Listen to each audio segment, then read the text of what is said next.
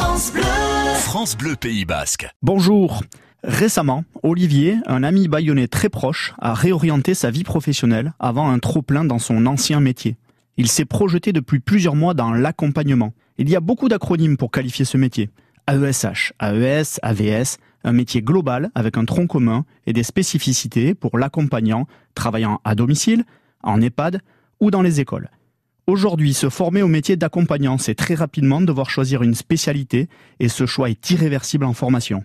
Mais malheureusement, les dés sont pipés tellement les conditions et les perspectives sont précaires. Ainsi, Olivier, qui aurait voulu choisir d'accompagner des enfants à l'école, s'est orienté vers la spécialité en EHPAD. Pourquoi Travailler en EHPAD, c'est la garantie de pouvoir travailler 35 heures. Travailler en milieu scolaire, seulement 24 heures.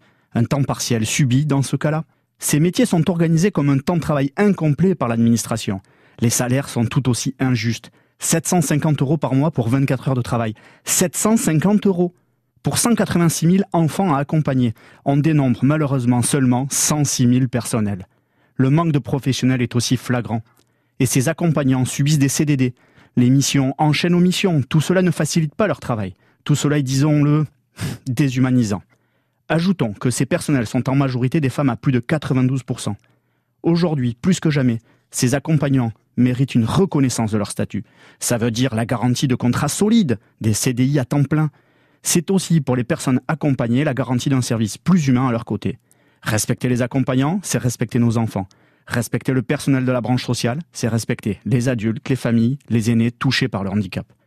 Pour donner du courage et de l'enthousiasme à Olivier, les choses doivent évoluer.